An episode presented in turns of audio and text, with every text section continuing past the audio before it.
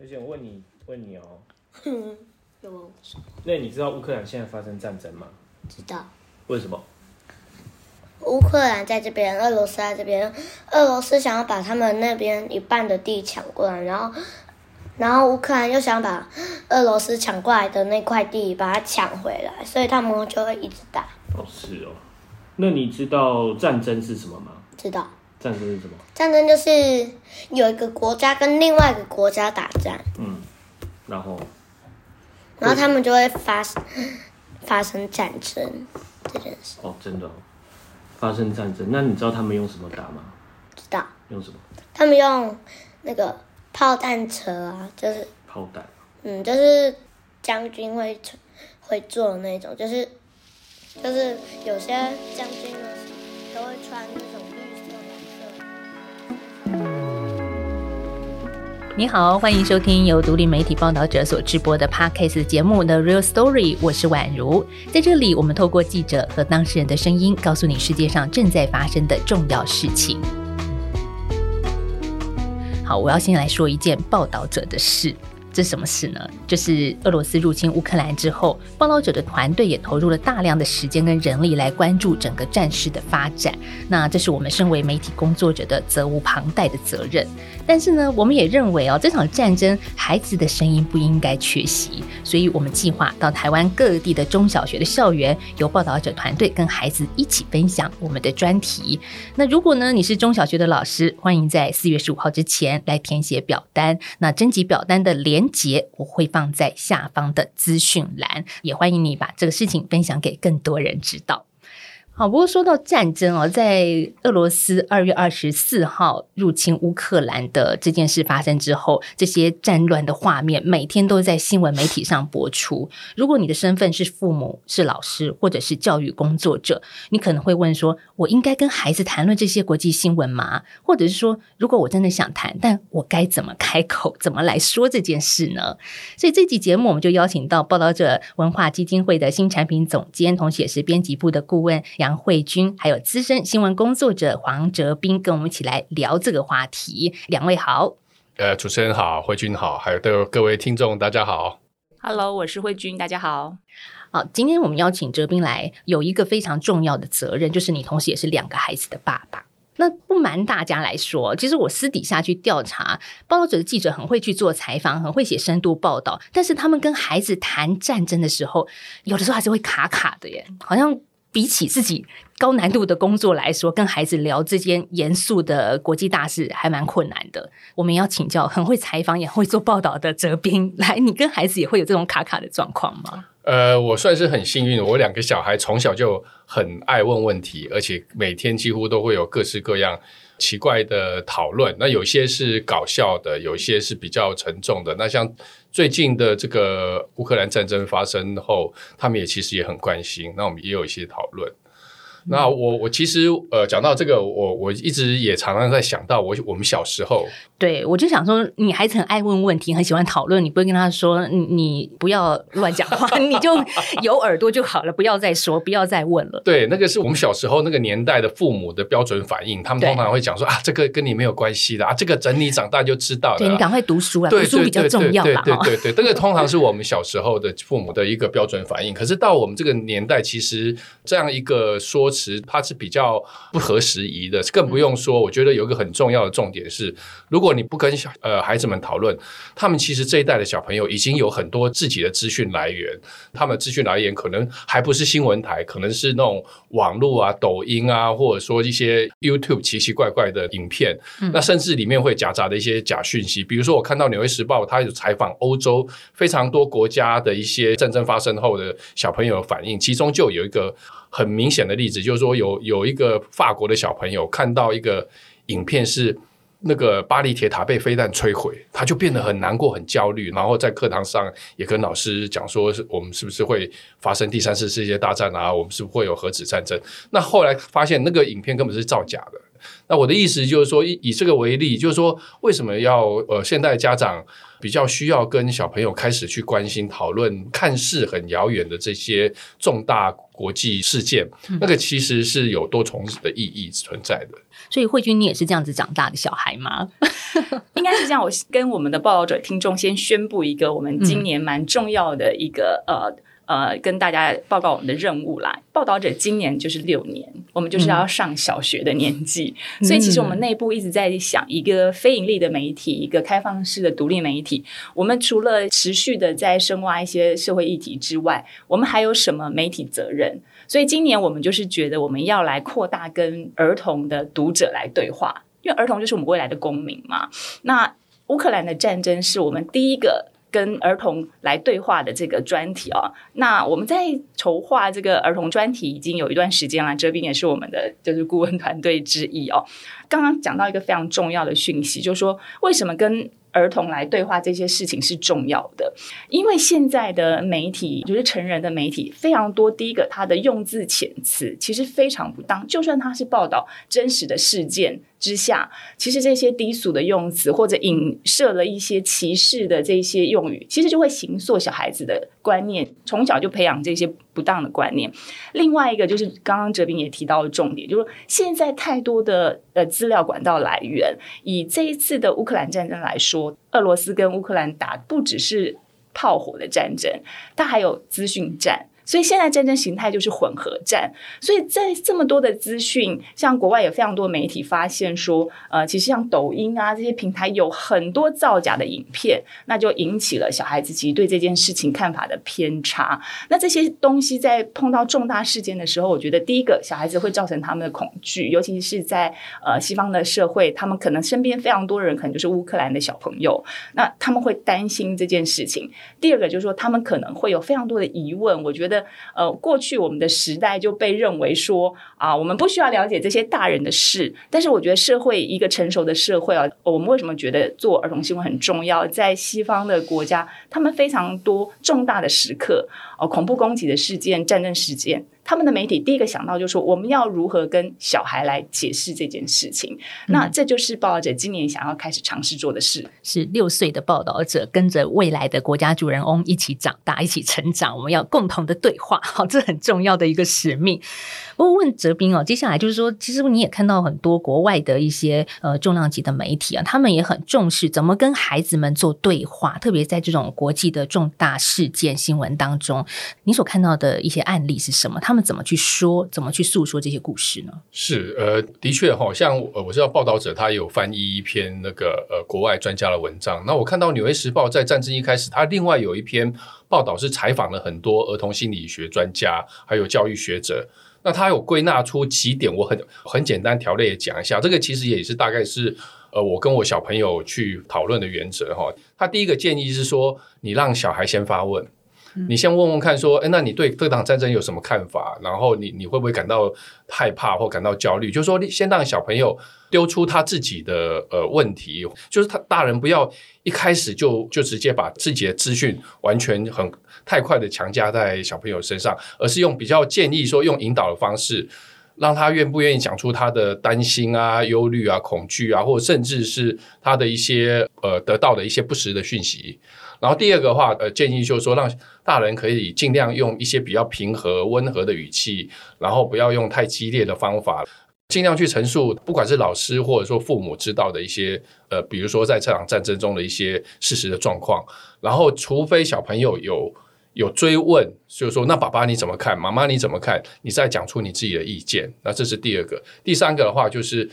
可以跟这小朋友在互动的过程里面。可以去关心一下他的资讯来源。很多小朋友的资讯来源，他可能他的管道来自于同才哦，或者说来自于社群媒体。那这些管道其实有时候会假设有些偏差的时候，这也是一个非常好的资讯素养的一个机会。就是说，可以跟小朋友就说：“哎，那你可以建议你可以去看哪一些频道啊，看哪一些网站啊，可以得到比较好的讯息。”那最后一个的话，当然就是关心小朋友的一些呃呃心理的状态。比如说，像呃战争发生之后，很多人，包括国外的媒体也好，或国内媒体也好，会把台湾跟中国的呃关系呃连接在一起，就是说台湾会不会发生战争啊等等之类的。那如果小朋友也有这样的忧虑的话，其实你你是可以有有一个适当的时机呃跟他们做一些讨论的。那最后呢还还有一个，其实我知道似乎报道者也想做，就是说，那小朋友如果问说，那爸爸妈妈，我看到很多乌克兰小朋友很可怜，那我能做些什么？那我觉得其实这个时候父母或师长其实也可以去去找一些资源，找一些方法，让小朋友有参与感。他也可以为不管是为乌乌克兰，或者说呃的小朋友，或者说为呃不幸的战争，他可以做些事情，对他来讲也某种某种程度上也是一种呃情绪的舒缓跟疗愈，大概是有这几点。所以到底该怎么做，在食物的操作上，等一下要请哲斌爸爸来做一点示范 哦。同时，他也会端出他们家的菜单，等一下家长们、大人们可以赶快记笔记。但是在这个之前，诶，我想先请教慧君，其实我们报道者在四月四号刊出了这一篇文章，它的标题叫做《成人请听：为什么和孩子讨论俄国入侵乌克兰很重要？该怎么谈呢？》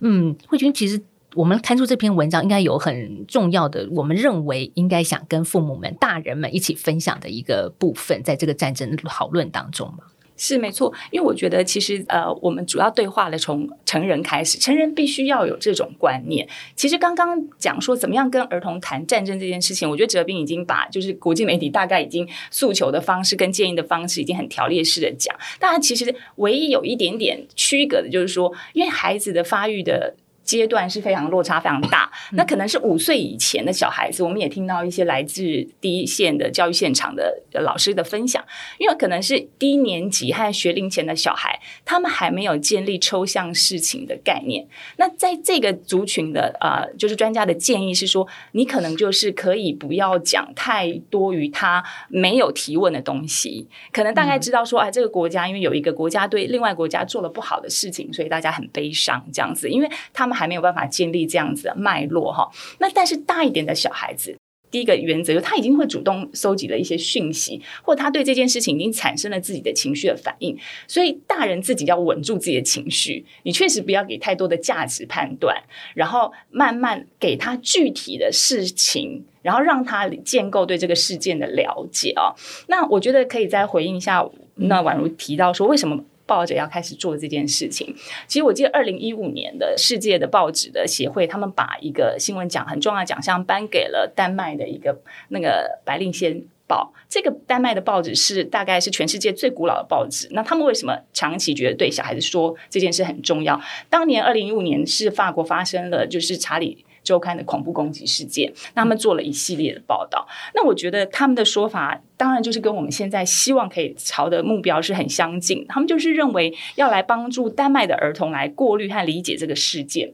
同时要帮忙小孩子收吸收这些资讯之后，表达他们自己的意见，去理解如何去表达，还有建立他们多元价值。就是对于多元文化的理解跟表达，我觉得这个东西就是说，小孩子的潜能是很多的。你不要太早给他一些价值判断，你给他比较多的事实根据，让他自己去慢慢建构对于作为一个未来公民需要具备的能力。所以，报道者这篇文章《成人请听》当中很重要的跟孩子谈论俄乌战争的三大理由之一，就是其中一个打击不实资讯。像哲斌爸爸刚刚也提到一个，因为现在的孩子。资讯来源的管道太多了。当孩子在划手机的时候，你怎么去管控他的资讯来源是什么呢？所以，哲斌，那你怎么去带着孩子去看？你觉得比较诶适合推荐给孩子们的这些资讯消息的平台？呃，我觉得有一点就是，我我也在不同的场合一一直呼吁，就是说，其实父母当然呃不要站在监控或管控的立场，而是站在关心跟分享的立场。就是说，你可以跟你的。呃，小朋友就当成一种家常对话。哎，你最近有看到什么有趣的 YouTube 啊？那你有你你在抖音上面有没有什么看到有趣的内容、好笑的内容？就说我的建议是说，从平时开始就就关心说他的资讯管道来源是哪一些。可是，在乌克兰战争类似这样重大的事件，而且他们对于小朋友来讲也是讨论度很高、高关心度很高的时候，你可以适时的在跟他分享，就是说，哎，其实爸爸知道说有一些。网站啊，或者说有一些媒体来源，或者说甚至是有一些记者、记者个人，我觉得他在这方面的报道其实是比较可信度高的，然后比较深入浅出的，包括其实包括那个 BBC 也有中文网、，BBC 中文网其实对于国小高年级的小朋友来看，其实就已经非常的呃呃没问题的，或者说像类似报道者未来有这样针对儿童青少年的内容的时候，我觉得我我必须说，他是必须花一点时间跟精力的，尤尤其是说，当你跟小朋友在呃日常分享的过程里面，已经不再只是在跟他们聊。聊棒球啊，聊那什么呃超级英雄电影啊，聊聊那些比较轻松的话题的时候，其实你怎么样适时的带入一些比较好的资讯来源，我觉得这个其实是现在父母的确是呃，坦白讲有点辛苦，有点麻烦，可是我觉得是很值得的工作。可是你刚刚这样讲哦，这种建议啊，又不能太家父长式的，对，就是你又不能说，哎，这个好看，你要看这个，然后孩子更反感，就觉得你每次跟他推荐的都好像是学校之外的一种功课。对，但前提的话就是你不要让他觉得说它是一种负担。呃，反过来讲，你你等于是说提供他一个资讯管道来源，就是把自己当成一个呃会走路的维基百科之类的这样，甚至在赖上面，像我们我我跟我们小朋友，我们家有一个呃呃家庭群组。赖的家庭群组，我们常常也会在上面分享一些类似这样的，我们觉得他们可以关心的资讯息。那他们有时候他们也会在里面发问。那我觉得这样子一种呃讨论，不管是透过数位的平台，或透过通讯媒体，或者是说在呃晚餐餐桌上讨论，我觉得都可以用各种不同的方式，让小朋友其实他是愿意跟你分享沟通，然后也愿意听你的推荐跟建议的。嗯，这表示前面的父母的工作做得很扎实、很好，不会一开口就让孩子觉得你在说教。这也是泽斌爸爸很成功的地方。但我觉得除了父母之外啊，其实学校的老师也很困扰啊。在这次战争之下，我要怎么在学校里面跟着班上可能三四十个小孩说这一件重要的国际大事呢？刚宛如提到说，父母要怎么把这种重要的事情用有趣的方式，这也是我们做儿童新闻最大的挑战。所以我们在呈现上也是要用孩子感兴趣，你要先让他引起兴趣、好奇，你不能让他又觉得像是一堂硬邦邦的课程。所以大家。请拭目以待。我们在这个呈现上也做了非常多图像上、故事上的建构，再让他们进入。那讲到说小呃老师本身，其实其实现在我觉得在一线老师蛮多热血老师，他们其实真的也很想要用，因为他们认为新闻就是一直不断产生的新的知识。因为你课纲是久久才改一次，但是新闻每一天都制造我们需要了解很多新的知识，他们也非常热切希望转译给小朋友知道。所以我们在做乌克兰战争之前，我有跟我们呃比较合作密切的一些学校先老师先联系一下，很多老师给我回馈非常的积极，他们就说太棒了，他们正在伤脑筋要怎么样跟小朋友讲这件事情。所以我们四月四号征求。说，哎，大概四月中、四月底，我们会陆续推出这一波专题。我们很愿意到校园跟小朋友就是面对面的沟通。结果我们一天之内已经收到了七十封 学校，我觉得这是很棒的事情。就是说，可见我们呃国中小的老师啊，我觉得就是一个时代的改变。那也让我们觉得呃，抱着。在关注的一些议题，可能主流媒体不是花这么多心思去讲的议题，是多么的被重视，所以我们真的很非常乐意进入学学校跟小朋友互相沟通这样子。所以慧君刚刚讲说，诶，已经有七十多所学校是目前为止本周的一个记录哦，因为我们这个是一直报名到四月十五号前，所以不知道下一周会再暴增到多少间。就是我觉得先澄清一下，我们因为我们的人力真的很有限，但是我们真的很乐意跟大家就是可以尽量的接触，在这一波的。专题如果呃没有排上的话，我们其实未来都不会持续推出儿童专题，我们都会愿意再陆续跟大家见面。这样，嗯，大家知道我们的人很少，可是要做的事或者希望做的事真的好多好多。那慧君，其实，在前一阵子你们试办了嘛，就是到学校里面跟老师跟孩子做了一些初步的了解啊。那我看到你们收回来很多的一些回馈，像有些孩子说呢，对于。俄乌战争这样子的一个新闻大事，他们想了解为什么呢？因为想深度知道为什么会发起战争，还有地球人为什么要自相残杀。好，其实我是大人，我也好想知道，但是也有孩子说我不想啊，因为战争好可怕哦。所以其实对孩子来说，面对同一件事情，有想或也有不想。可是对大人来说，我们其实都要顾忌，对不对？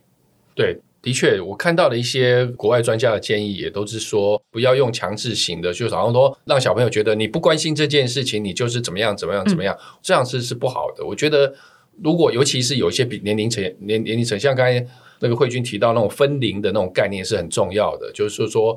呃呃，有有些小朋友他真的可能呃，因为不同的因素，或他年纪太小，他真的不关心这件事情，他也不想知道。我觉得大人不用强迫说你一定要怎么样怎么样知呃呃来来来理解这场战争。可是对于我相信大部分的小朋友，在国小中年级以上、中高年级以上，他已经开始会关心这个世界。那我觉得这个时候，你你其实的确是比较可以用一种互动的方式。去引导他们去呃呃理解一些正确的知识也好，或资讯也好，我觉得这个是一个呃相对来讲比较好的一种沟通方式。嗯，所以慧君像你们知道，有老师说，的确班上同一个班级里面有孩子不想知道、不想了解，那我们该怎么办？我先讲一下，我们大概之前已经透过不同的学校老师、校长帮我们就是初步的调查，我们大概就回收了大概超过十个学校，有收到差不多两百多个问题哦。当然有一些孩子他们就说害怕，他不想知道，因为他不知道答案。那当然，我觉得呃，刚哲斌讲的呃，就是说，你其实你不需要去强迫说你你不知道这个事情，你好像就是呃一个很差劲的小孩，你不关心社会。当然，学校老师他会有一些引导的方式，但是重点是我们是怎么样引起他对这。这件事情的关心跟好奇，其实孩子的潜能真的远远超过你的想象哦。他们的问题其实有时候就是在考验我们对这件事情重新的理解。对，好，不只是那个最基本的这些问题，说啊，到底会怎么发生啊？那会不会变成世界大战啊？真的很有趣。他们还问到说，那乌克兰跟俄罗斯的媒体。他们怎么报道这件事情？所以其实小孩子对于媒体这这个，我们去学校啊，之前有几次跟国小的学生互动的时候，我们才发现小朋友是对人跟职业这件事情非常好奇的。所以在我们的这一系列专题中，我们也会有一部分在谈。我们这次有团队进入了这个乌克兰的边境嘛，哈，最接近战争的地方。那我们是怎么制作这件这个新闻专题？我觉得所谓的让他们理解哪些新闻讯息是真是假，你可能要先让他知道这个事情怎么产生的。他知道这个产生的过程之中，他其实就会慢慢建立新闻讯息的这个差别。这样子，那我两百个问题中还有什么？当然就是回到台湾，如果台湾发生战争，他们说那我们要跑去哪里？所以其实这些事情，我跟我们的编辑韵如，我们就觉得好多是我们一开始没有想到的问题。那我们就会帮小朋友一个一个去找正确的专家来审慎的回答他们问题。你要鼓励小孩子提出问题，你要非常认真的对待他们的问题。我觉得其实每个问题就是让我们重新校正我们对这件事情的思考。我觉得我们自己本身在报道过程中也也获得很多学习。对我我补充一下哈，就是刚才我有看到报道者有收集到很多很很有趣或很厉害的小朋友。的提问，那我也看到，呃，国外媒体他也有访问很多国外的小朋友，发现真的很多小朋友他的问题是很有趣，甚至很尖锐的。比如说，我看到有一个问题是说，明明呃，俄罗斯国家已经这么大了，乌克兰比它小这么多，为什么普丁还想要有更多的领土？这是一个我觉得一个很有趣的问题。而另外有趣的问题是，为什么世界上的那些狂人、那些疯子，大部分都是男生？非常的敏锐的观察，是 哎，不过现在很多国家领导人真的是睿智的国家领导人是女性，对啊，发动战争的是男生，但领导国家走向这个光明之路的是女性，所以像这些就是我们没有想象过的问题。对，那我们也看到小朋友会说，为什么乌克兰就是战争就是伤害这么大，他们为什么就是要抵抗？就是我觉得这些东西真的就是让你重新再去思考这件事情的本质。很多事情如果你没有办法讲给小朋友听得懂，表示你不够理解。所以我觉得这是对媒体工作者非常大的挑战。哦，如果就孩子的提问来说，我看到台湾的高年级的这个国小学生提出一个说，哎。为什么即使乌克兰有这么多难民，波兰还是很欢迎他们？那乌克兰的小孩还可以读书吗？学校没了要怎么念书呢？诶，我觉得也是很从小孩子的这种同理心的出发点出发的提问呢。对，所以我觉得其实台湾就是我们太限缩小孩子应该认知的事情。过去可能我们大家都认为小孩子就是给一些知识性的东西哈，就是奇闻式的或者是科学性的。可是其实你可以知道，小孩子当他的阅读能力到一定程度之后，他对于复杂事情他是有能力去思辨的，所以你要给他足够的。资讯这样子，是我看到哲斌有提供一个 BBC 的新闻影片的连接，就说到乌克兰的难民的这些孩子们，他们怎么在波兰的学校里读书，而且在读书的过程当中充满着欢笑微笑。我觉得当孩子有这个疑问的时候，就直接给他看一些你说的新闻平台上的影片，他就知道了。对，其实我我我自己对我的小朋友也是，就是说我有时候我会给他们看一些比较。沉重的纪录片也好，或者说呃剧情片也好，呃让他们知道现实的世界是什么样子。可是相对来讲，我也会给他们一些比较温暖的层面，比如刚才提到，就是说 BBC 那个是有一个乌克兰的小朋友，因为流亡跑到波兰，然后在在波兰的班上很快的交到一个好朋友，然后好朋友就非常的非常照顾他，他就访问他们两个。那另外一个其其实也也可以建议，不管是父母或者说家长，也可以。趁着这个战争，战争是很残酷、很残忍的，可是它也有很多人性的光明面。比如说像 Airbnb，因为在战争发生后，就很多 Airbnb 的的用户，他刻意去订那个乌克兰的那个呃民宿。民宿。那可是他他当然这个时候他不可能去乌克兰玩，他等于是说用某一种方法。去去捐助给那些乌克兰现在没有经济收入的那那些那些房源的那个房东民宿的房东。那另外的话，包括呃 A M B N B，它另外有一个非盈利网站叫做 A M B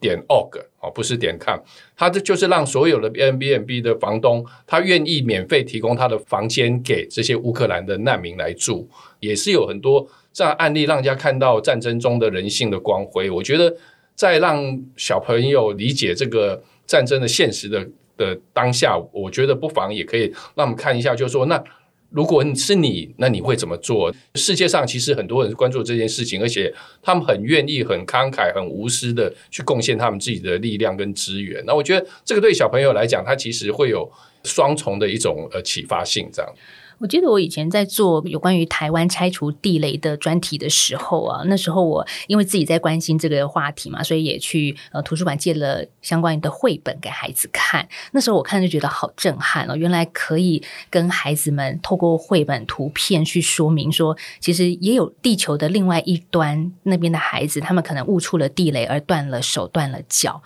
那时候是很震撼的。其实，在这次俄乌战事之间，有蛮多适合孩子们跟家长们一起共同讨论去阅读的绘本。所以，哲斌要来介绍一下。当然有类似的绘本，我相信非常的多。那可是我觉得，针对于小朋友，尤其年龄段比较小的小朋友，其实绘本是一个非常好的沟通工具。嗯，那我我推荐三本，一本是呃《世界中的孩子》，他是国际上一个非常有名的社会学者，他用小朋友的角度，他分成四册。其中一本就是告诉大家为什么世界上会有冲突跟战争，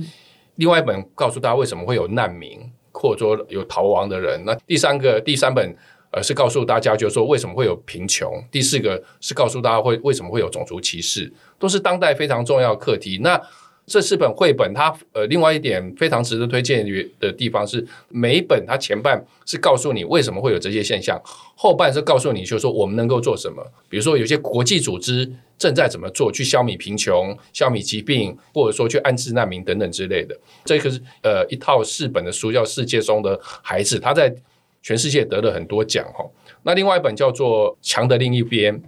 墙的另一边》它是呃远流出版的哈，它是透过。一个小男孩跟一个小女孩，他从小被一道高墙隔住、隔起来，他是其实是一种隐隐喻。然后有一天，小女孩在墙的这边玩的时候，哎，忽忽然墙的那一边的男生踢了一颗足球，不小心掉到他这边来。然后他看着这颗足球，然后他就知道说对面有一个小男孩，然后他就决定要把他踢回去。可是他又很想要了解另外一边国家的生活，他就在皮球上面写了一句话，写了一个问题，那把他踢回去。然后那个小男孩看到之后，他就在皮球上、足球上面又就回答这个问题。然后，可是小男孩也很想知道小女孩这边的世界长什么样子。他们就这样两呃用足球那边踢来踢踢去。然后，其实后来呃，最终我不要破梗好了。反正后来当然就是它其实就是一种隐喻，隐喻人类有很多因为种族也好、国界也好或政治也好，形成的有形的跟无形的墙。可是两边的人其实他他是渴望理解的，而且更多的理解可以避免更多的误会，或者说更多的冲突。这是第二本叫做《墙的另一边》。讲到第二本，我打个岔，刚刚推荐那个 BBC 的影片呢，里面我就看到乌克兰跟波兰的小朋友，他们也是语言不同，可是那小朋友，波兰的小朋友就说：“我有 Google Translate，Google 翻译嘛，Google 翻译就是那颗皮皮球。”对，好打岔，来继续。最后一本就是呃，跟大家推荐叫做《不可以》。而，这本书非常的有趣，它从头到尾它就只有一句话叫“不可以”，可是它是从一个小朋友的观点，他去看怎么呃为什么会有战争，为什么会有那个独裁者，然后一直讲到小的为什么会有那个呃。人类的冲突，还有为什么会有校园霸凌？他用一个非常有趣的一种反转式的一个叙事，然后让大家知道，就是说人类冲突的根源，小从校园霸凌，大从国家的战争，中间是有一定的连结性的。那我们小朋友怎么样去理解这样的连结性？从小就从自己不要去霸凌别人，而且你是看到同学霸凌别人的时候，你应该要出来制止，说不可以开始。那个长大之后。呃，你就可能阻止一场战争。他是用用一种比较诗意、比较隐喻式的方法，然后来讲呃战争这件事情。这样，嗯，刚刚谈到的这都是绘本啊，可以跟也可以跟小小孩也都可以共同的讨论。那但是还有一些是电影跟纪录片，其实也是蛮感动的。是看到你的推荐，其实接下来家长们真的要记录一下有哪些好片。好，我我我分享三部，我我跟小朋友，我家的小朋友一起分享。第一部当然可能很多人看过，叫做《战地情人》，哦，就是弹钢琴的琴。那大家有有有兴趣可以去搜寻一下。那《战地情人》就是一个非常好的在让人家了解战争中的人性跟跟跟艰困的一部电影。那另外一部电影是我非常推荐的《亲爱的沙马》，它是一个纪录片，它是一个叙利亚的很年轻的女性导演，她在记录她的国家，她从年轻还在大学生的时候。呃，他的国家就发生内战，然后他们被独裁者统治的反抗的过程，一直到他结婚生了小孩，他小孩就是沙玛，就是他女儿。然后，他部这这部电影，他其实他就是记录从他从呃呃大学时期到当妈妈以来的目睹战争的日常，包括里面有一个让人家很很很很心碎、很心酸，就是说他的女儿沙玛，因为一出生就是在炮火中，所以说他他的女儿听到炮火、听到空袭，完全不会哭，也不会惊慌。然后反而就是比大人还镇静。那有类似这样的很多的例子，其实是可以让人家产生一些同理的。啊，第三步是你只欠我一个道歉哈，这个是一个黎巴嫩的电影，它也是从人人的冲突、人际的小冲突衍生到国家内部的冲突，甚至是国际间的冲突啊。这是一部剧情片。那后后面两部我看到有一些。网站标示它为辅十二级，可是我自己给我小朋友看，当然，如果你的小朋友是比较敏感的，或者说比较呃害怕的，那当然你可以考虑一下。可是像我自己其实是跟我的小朋友看过这三部电影，然后会跟跟他们做一些讨论，这样子。嗯，好，这是哲斌爸爸的私房什么 私房片单跟书单。好，这是很重要。今天的节目大家听到了，把它记录下来，可以跟着孩子接下来好好的去讨论。你觉得很难以去跟孩子对话的事情，其实接下来报道者我们也要去跟孩子们对话，这是国家未来的公民啊。所以到底要怎么去说呢？因为我们知道报道者很擅长把复杂的事情说清楚，但是。这是跟大人对话，那跟孩子。我我们要怎么去把它说明白？这也是一个挑战的开始。对，所以，我我们现在就是大概有几个形式了哈。第一个就是刚刚提到，就是说你要先引起他感兴趣啊，因为孩子是勉强不得的，你要先诱发他的兴趣。所以在我们做儿童专题呢，我们大概就是蛮重视图像的显示，我们会有一些图文故事。那在这一波的专题中，我们还会有漫画的呈现，大家可以拭目以待。就是对于一个采访前线的这个团。对他们到底怎么执行哦？另外一个就是要试图把这些第一个文字啦，我们其实有用台湾的一些的这些试读性的这些工具来检视我们自己写的东西是不是符合我们要。对话的年纪，他们可以吸收跟阅读的形式啊，这是工具的使用。当然，呈现上我们是希望有一层一层的，就是说引引起兴趣之后，让他们去思考不同的角度，去理解这些事情有根据。最后，希望他们可以回到自己的观点，所以我们也会有新闻测验的部分，让他增加一些趣味性，让他们对这些理解。另外，就是刚呃，我觉得呼应哲斌刚开了他的私房片单跟书单哦，其实。我之前也参加了一个儿童自己的倡议团体，叫大人思想研究社，因为他们的妈妈是儿童文化研究社，他们觉得从小到大都一直听到大人说要怎么研究小朋友，他觉得说我们也想要研究大人啊，所以他们自己就就就成立了一个。但上个月也去参加了他们一个小小活动，当时他们也是啊，为了就是呼应战争这件事情。播放了一部也是纪录片，是《美丽天堂》这部片子是记录了，其实就是西亚地区有很多复杂的阿拉伯小孩跟犹太小孩，他们从小就被教导两个民族是对立了，耶路撒冷这块地到底是属于谁的？那。从小在这个环境下，好像其实你不认识对方，可是你已经觉得对方是你的敌人。但是这个导演是记录了七个小孩子不同背景的小孩子，让他们怎么搭起他们沟通。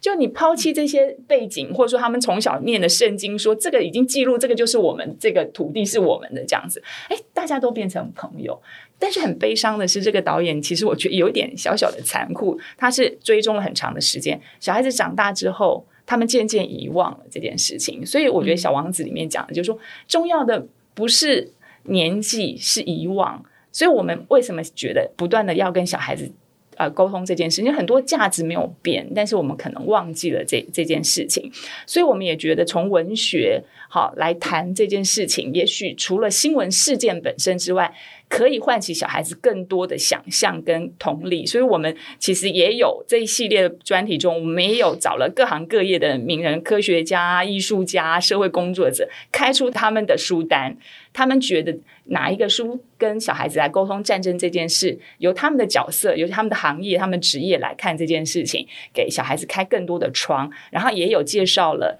乌克兰跟俄罗斯的绘本。你怎么从绘本去最好认识一个民族？你对这些人就有具体的想象，你就会觉得战争不是这么遥远，好像只是在新闻上发生的事件，它就是这个世界活生生的人遭遇的事情。这样，对我也看到国际媒体的报道，就是嗯，让除了乌克兰以外的孩子们去画下他们心中现在的这一场战争，这也是孩子们可以表达的方式。所以，我们最后总结一下。嗯，各位大人们，你们觉得好？孩子们在这场战争中可以做些什么？或者是家长们，我们最后诶跟孩子已经开启了这样子的话题啦。那在接下来呢，最后的一步，或者是诶在接下来呢，下一步我们可以做些什么事呢？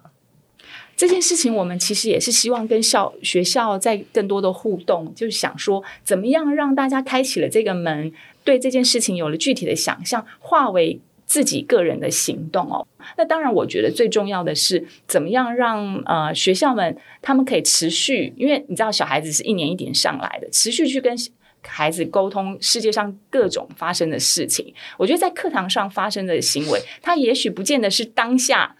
做了什么事情？但这个东西种在他的心里。他长大之后，因为我们我们知道非常多的现在非常多的倡议是小孩子来主导的，包括美国自己的民权法案，当时是小孩子上街，后来促成了这件事情。那我们知道的啊，瑞典的环保少女，她也做了气候变迁的。所以我觉得这些种子的行动，有时候不尽然是现在，它可能就是引发到很长远。所以不断的跟他们沟通这件事情，我觉得是很重要的。所以哲斌妈妈有没有最后一个结论？你觉得？嗯，我觉得其实呃，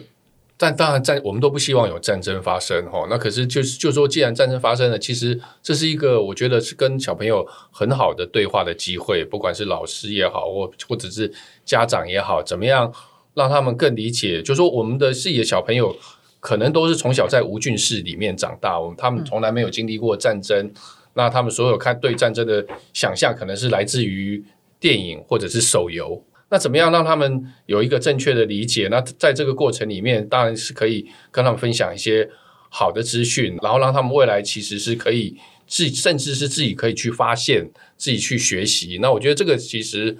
要说，呃，从这这这场人道悲剧里面有没有什么呃比较正面的发展？其实我觉得这个其实可能是其中一个一个我觉得值得去思考的一个机会。嗯，是一个机会，也是一个很重要的，我们带着孩子一起看见这个世界的脉动的重要的管。道。报道者现在正在进行一个陈真报道者儿童专题分享的巡回活动，整个报名到四月十五号截止。其实说到儿童，我记得在这个礼拜。第六十四届格莱美奖的颁奖典礼在四月三号举行。当时乌克兰的总统泽伦斯基透过影片现身，他就说，乌克兰至今已经有超过四百名的孩子在战争当中受伤，还有一百五十三名的孩童丧命。他说呢，我们的音乐家穿着防弹衣而不是燕尾服，他们在医院为受伤的人唱歌，即使是那些听不见的人。泽伦斯基说，请大家在社群网站。电视上讲述战争的真相，以各种方式支持我们，不能保持沉默，所以不沉默很重要。我们现在要大声的让我们的孩子也认识这个世界如何的滚动。所以报道者现在把触角伸到十到十四岁的大孩子们，也希望能够透过他们所了解的语言跟方式，知道正在发生的事。那报道者是一个非盈利媒体，仰赖大家的捐款来营运。如果你也支持我们的新计划，欢迎透过 s o n App 小额赞助，或者是到报道者的官网定期定额的支持我们。我们这一集呢，非常谢谢慧君还有哲斌来到我们的节目当中，跟大家来谈谈怎么跟孩子分享战争。谢谢两位，谢谢，谢谢，谢谢。好，听众朋友，如果你也觉得这集节目对你有帮助的话，希望你能够多多把报道者的 podcast 分享给更多人知道。谢谢你的时间，我们下次再见喽，拜拜。